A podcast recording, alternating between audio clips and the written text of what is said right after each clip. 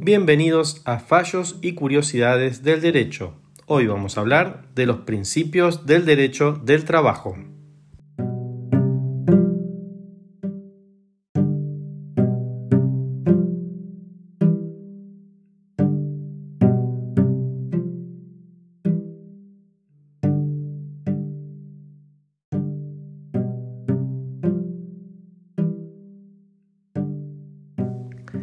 Explicar qué son y qué función cumplen los principios generales del derecho y particularmente los principios del derecho del trabajo, debemos al menos presentar una breve introducción sobre una de las discusiones filosóficas más profundas que impregna todos los debates de fondo sobre el concepto de derecho. Básicamente y con espíritu de síntesis existen dos corrientes paradigmáticas sobre la concepción de derecho, el ius naturalismo y el ius positivismo.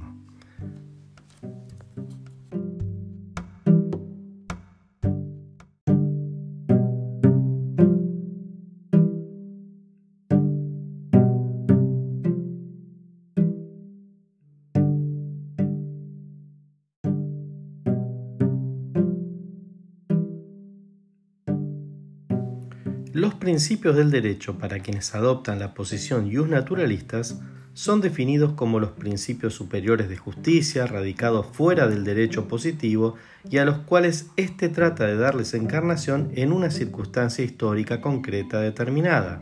Puede complementarse esta idea con la de asimilación de los principios a reglas inmutables e ideas esenciales sobre las que se sustenta todo el ordenamiento jurídico. El positivismo, por su parte, negará la influencia y hasta la existencia de los principios, a no ser que ellos se encuentren incorporados en la ley, vale decir positivizados. Decíamos que entre un extremo y el otro hay muchas posiciones intermedias. Nosotros entonces nos ubicamos para explicar el concepto de principios, especialmente el de los principios del trabajo, en una concepción prescindente de la lógica inmutable y permanente de las ideas, tanto individuales como colectivas, pero destacando la importancia de la estabilidad de las políticas públicas básicas que conforman los acuerdos fundamentales sobre los que se construyen las sociedades. Por ellos, definimos a los principios del derecho del trabajo como el conjunto de directrices en las cuales se inspiran las normas laborales, que conforman un acuerdo social profundo sobre las relaciones laborales en una sociedad determinada y le otorgan estabilidad a la relación siempre en disputa entre el capital y el trabajo. Los principios le otorgan al sistema de normas laborales una lógica determinada en su creación, interpretación y aplicación, lo que permite una sistematización, estabilidad en el tiempo del sistema de relaciones laborales. No debe confundirse la estabilidad con estancamiento o asociarlo con la idea y un naturalista de la inmutabilidad. Los principios, en tanto producto del acuerdo social, se adaptan a los cambios e interactúan con las nuevas realidades en forma dialéctica para producir nuevos resultados normativos que, respetando la lógica del sistema, receptan las necesidades de cambio en la legislación.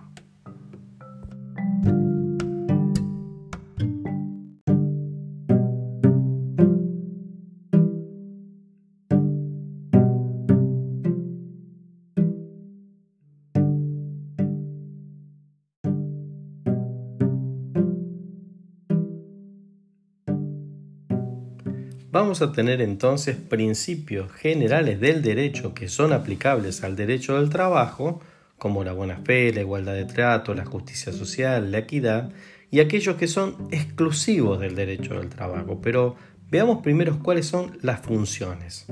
Para comprender el rol concreto de los principios del derecho del trabajo y cómo operan sobre el sistema normativo, la doctrina coincide en destacar cuatro funciones. La primera, función orientadora e informadora.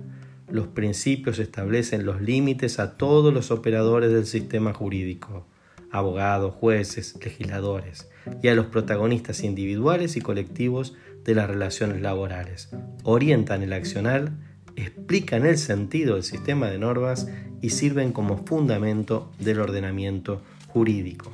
Segundo, función normativa e integrativa los, los principios son instrumentos técnicos que permiten cubrir las lagunas del derecho. Esta función está positivizada, tiene carácter legal en el artículo 11 de la Ley de Contrato de Trabajo, el cual establece que cuando una cuestión no pueda resolverse por la aplicación de las normas que rigen el contrato o por las leyes análogas, se decidirá conforme a los principios de la justicia social y a los principios generales del derecho del trabajo, la equidad y la buena fe. Tercera, función interpretadora. Establece reglas de interpretación para el Poder Judicial y para quienes son parte del conflicto laboral. Complementan a las normas en el proceso de encuadramiento de un caso determinado. Y finalmente, la función unificante o de armonización, que le otorga seguridad jurídica al sistema, permite una comprensión armónica de las leyes y las resignifica frente a los cambios evolutivos sin perder un sentido lógico. Como hemos visto, los principios actúan en todas las etapas del sistema jurídico, en el diseño y aprobación de normas, en la aplicación y en la interpretación.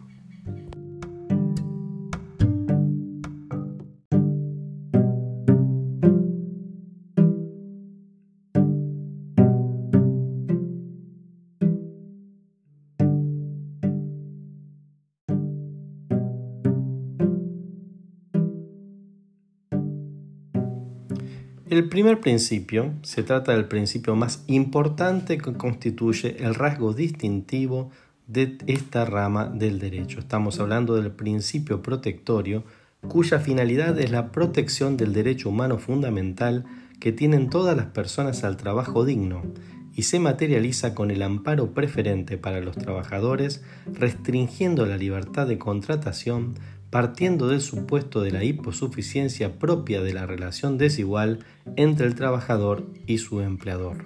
Ackerman aporta que la doctrina en general ha tendido a encontrar el fundamento del principio protectorio en la desigualdad de las partes vinculadas por un contrato de trabajo y a partir de la lógica de corregir tal desigualdad con la creación de otras desigualdades se manifiesta en una serie de técnicas que evitan el abuso por parte de los empleadores de su posición dominante y encuentran su fuente máxima en la parte enunciativa del artículo 14 bis de la Constitución Nacional, el cual prescribe que el trabajo en sus diversas formas gozará de la protección de las leyes, la que asegurarán al trabajador y allí continúan todos los derechos.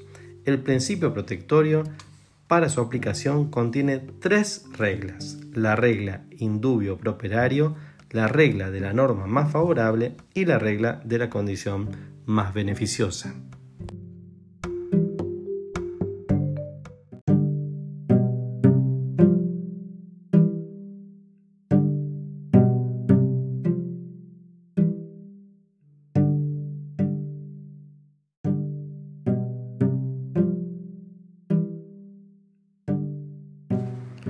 La regla indubio properario se trata de un criterio que formula una orden interpretativa para el caso en que cuando una norma se pueda entender de varias maneras, el juez o el intérprete debe preferir la opción más favorable para el trabajador.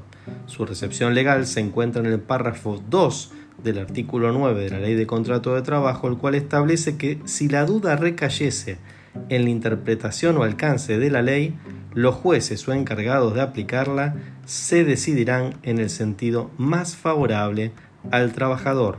Este principio no puede ser utilizado para extender el contenido de una norma más allá de las disposiciones legales definidas por el Congreso.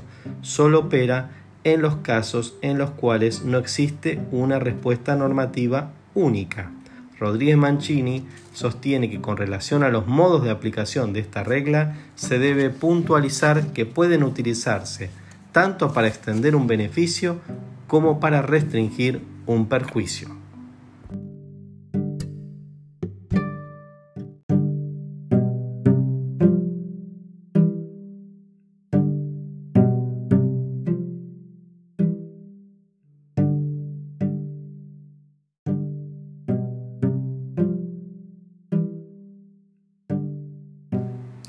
La regla de la norma más favorable es la que se presenta cuando hay más de una norma aplicable a una misma situación jurídica y el intérprete debe optar por aquella más favorable para el trabajador. el párrafo 1 del artículo 9 de la Ley de Contrato de Trabajo establece que en caso de dudas en la aplicación de normas legales o convencionales, prevalecerá la más favorable al trabajador, considerándose la norma o conjunto de normas que rija cada una de las instituciones del derecho del trabajo. El sistema opera obligando la preferencia legal de la norma más beneficiosa sin importar la jerarquía de ésta. Por tanto, un derecho más favorable establecido en un convenio colectivo de trabajo prevalecerá sobre una norma de orden público en el caso de que resulte más beneficioso para un trabajador, dejando de lado la jerarquía y prevaleciendo el principio protectorio. Ahora bien, la confrontación entre dos o más normas para determinar cuál es la más beneficiosa no siempre resulta sencilla. Por ello, la doctrina ha establecido una serie de mecanismos para establecer cuál es la norma más beneficiosa. Acumulación es el primero. Esta técnica consiste en seleccionar de cada régimen las disposiciones más favorables para el trabajador y construir un escenario normativo a los efectos de la interpretación del caso concreto sobre la base de la que resulten más ventajosa en cada uno de ellos. La segunda es conglobamiento simple en este método se analizan los sistemas normativos que serían aplicables al caso como una fórmula de conjunto y se aplica en bloque aquel que resulte más favorable. Se tienen en cuenta el carácter unitario de cada régimen. Y el tercero es el conglobamiento por instituciones. Este sistema se concentra en la comparación de las normas específicas sobre las cuales radica el conflicto se analiza por institutos que equivalen a los distintos capítulos en los cuales suele estructurarse las normas laborales y los convenios colectivos de trabajo. Remuneración, vacaciones, extinción, suspensión, jornada, etc. Este último de los métodos es el más utilizado en la actualidad.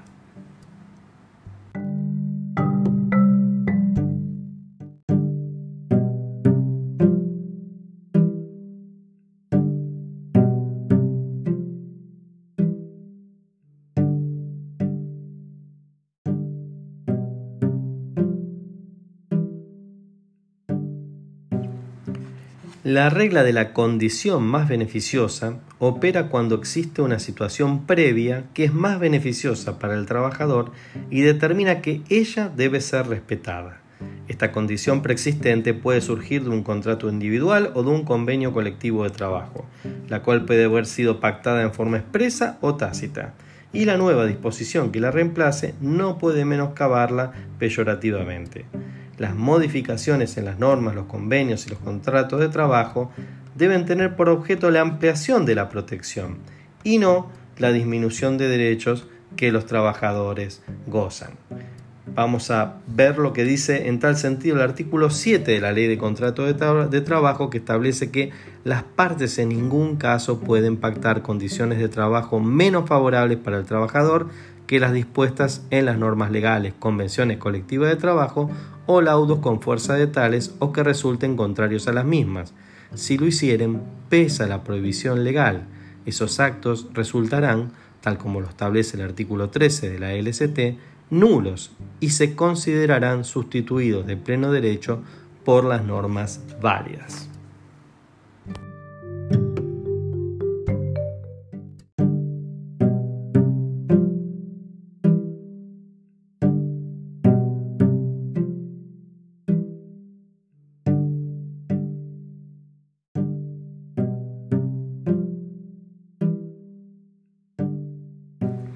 Veamos ahora el principio de irrenunciabilidad. Se trata de un principio que deriva y complementa el principio protectorio generando una sinergia indisoluble entre ambos. Parte de la afirmación de la hiposuficiencia y la comprensión de que no solo se debe reconocer a los trabajadores derechos y consagrarlos en las normas protectorias, sino que también debe garantizarse el goce de esos derechos contra cualquier intento de fraude o simulación por parte de los empleadores que pretendan aprovecharse de su diferencial de poder. Las normas laborales no pueden ser solo declarativas, programáticas y o formales. El Estado, mediante fórmulas legales y políticas públicas, debe garantizar su cumplimiento. La doctrina ha definido a la irrenunciabilidad como la imposibilidad jurídica del trabajador de privarse voluntariamente de una o más ventajas concedidas por el derecho del trabajo en su beneficio. El artículo 12 de la LST lo positivizó, estableciendo que será nula y sin valor toda convención de partes que suprima o reduzca los derechos previstos en esta ley, los estatutos profesionales, las convenciones colectivas o los contratos individuales. Como se ve, hay una protección frente al empleador y una protección hacia los actos del propio trabajador.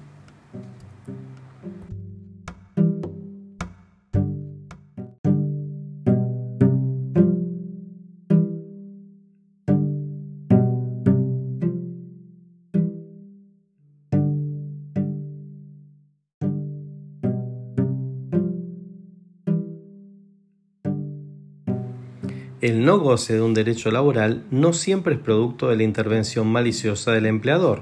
Por tanto, existen supuestos en los cuales el trabajador decide por sí unilateralmente operar la renuncia a determinados derechos, por ejemplo, la renuncia unilateral al empleo. Veamos los casos a estas excepciones a la irrenunciabilidad. El primero es la transacción que se trata de un acto bilateral por el cual las partes, haciéndose concesiones recíprocas, extinguen condiciones litigiosas o dudosas y cada una cede parte de sus derechos. Por supuesto, en el caso del derecho del trabajo, esto requerirá una homologación del acuerdo de transacción en sede judicial. La conciliación, que es un acuerdo suscrito por el trabajador y el empleador, que es homologado en sede administrativa o judicial para evitar que esa conciliación pueda ser peyorativa a los derechos del trabajador.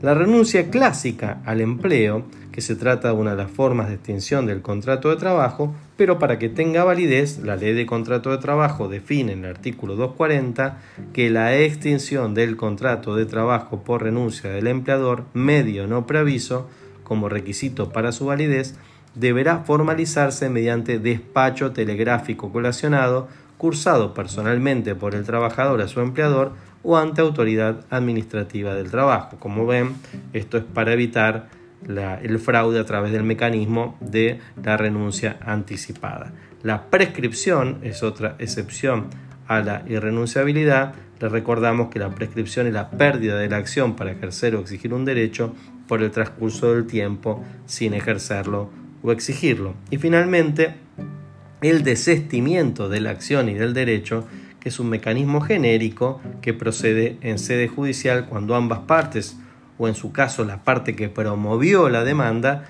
desiste de la acción judicial que inicialmente había llevado adelante.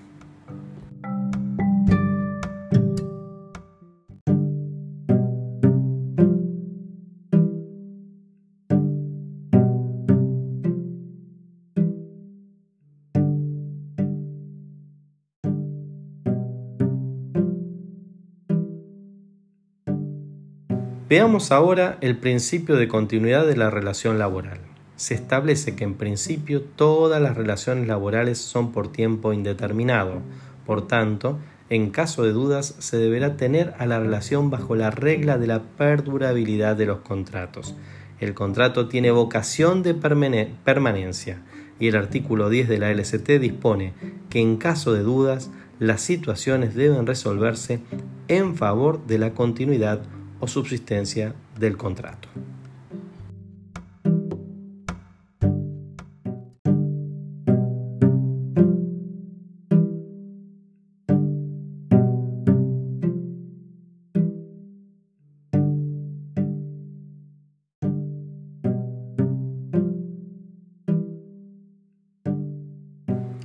Principio de primacía de la realidad. El derecho del trabajo es general, concreto, continuo y sus reglas son mayoritariamente de orden público, no esconde cláusulas secretistas y prescinde, salvo casos muy excepcionales, de la confidencialidad.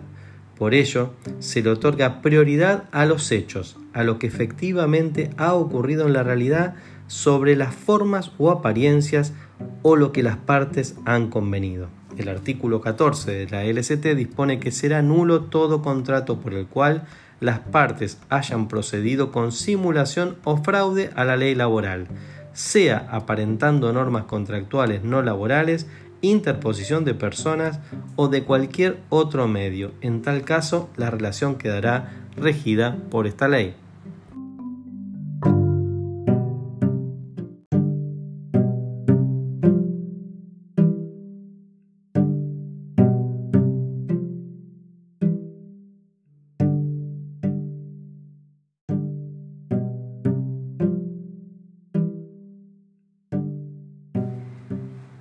Principio de buena fe es un principio genérico que opera en todas las ramas del derecho y que implica un deber de conducta recíproco entre las partes. En materia laboral lo encontramos en el artículo 63 de la Ley de Contrato de Trabajo, el cual establece que las partes están obligadas a actuar de buena fe, ajustando su conducta a lo que es propio de un buen empleador y de un buen trabajador, tanto al celebrar ejecutar o extinguir el contrato o relación de trabajo.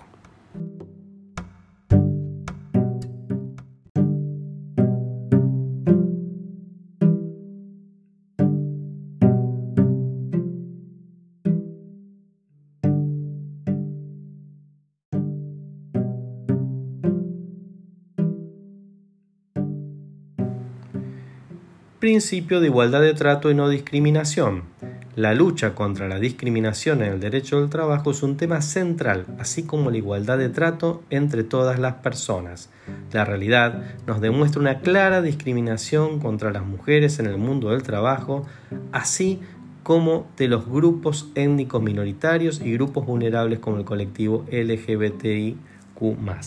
La discriminación laboral por razones de raza, género, preferencia sexual y religión se encuentran presentes en todos los países, así como la manifiesta inequidad salarial que desfavorece a las mujeres y el dificultoso ascenso a los puestos jerárquicos por efecto del denominado techo de cristal.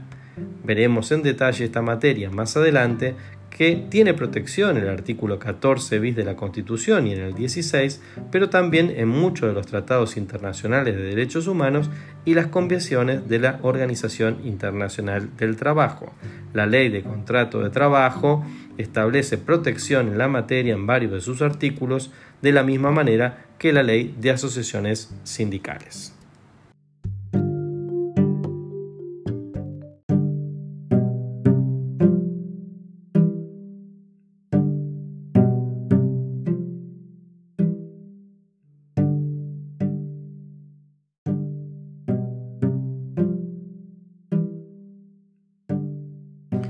El principio de equidad tiene fundamento en la búsqueda de la igualdad. Suele definírselo como la justicia del caso concreto.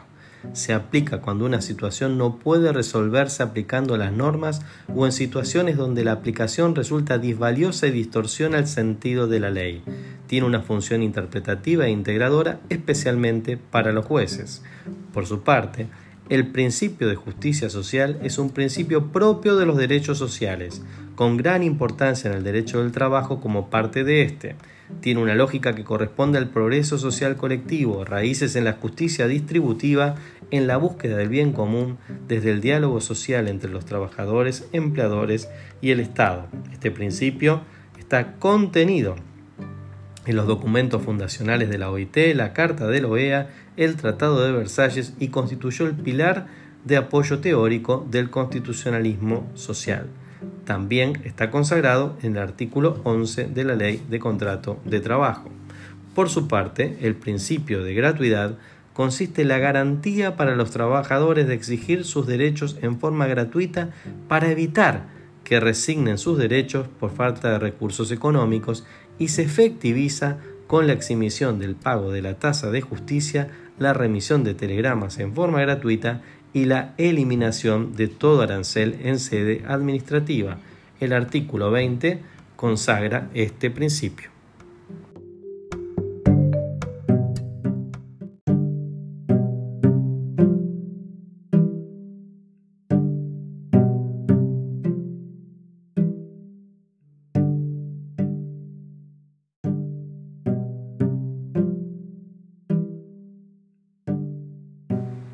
Veamos ahora a los medios técnicos jurídicos, que se entiende por ellos al conjunto de instrumentos utilizados por el ordenamiento jurídico para garantizar la efectividad del principio protectorio, es decir, para disminuir los efectos de la desproporción del poder negocial de las partes de la relación del trabajo.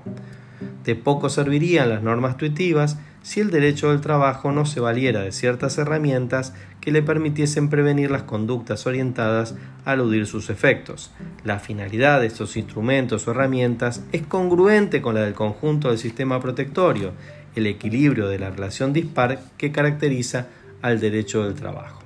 Estos medios jurídicos, jurídicos técnicos son A Instrumentos jurídicos se expresan en la limitación de la autonomía de la voluntad mediante el orden público laboral, sustitución de las cláusulas nulas por las normas violadas, mecanismo de preservación de la vigencia del contrato, irrenunciabilidad de los derechos y nulidad de los acuerdos que los establezcan, nulidad de la figura contractual no laboral, limitación de las facultades jerárquicas del empleador, etc. Segundo, los medios para el fortalecimiento de la acción sindical condena de las prácticas antisindicales, fomento de la negociación de buena fe, consagración de la autonomía colectiva que impulsa el acuerdo de convenios colectivos de trabajo. Tercero, los medios de control administrativo, que es la capacidad del Estado de ejercer el poder de policía del trabajo que se manifiestan las acciones de fiscalización, inspección, control y sanción. Y cuarto, cooperación internacional, que es la búsqueda de cooperación en la complementación de los sistemas laborales a través de la recepción de las normas internacionales del trabajo.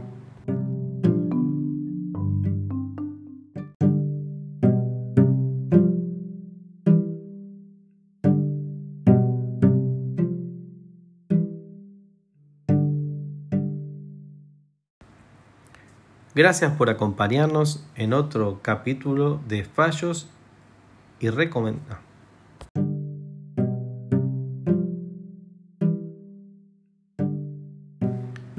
Gracias por acompañarnos en otro capítulo de Fallos y Curiosidades del Derecho.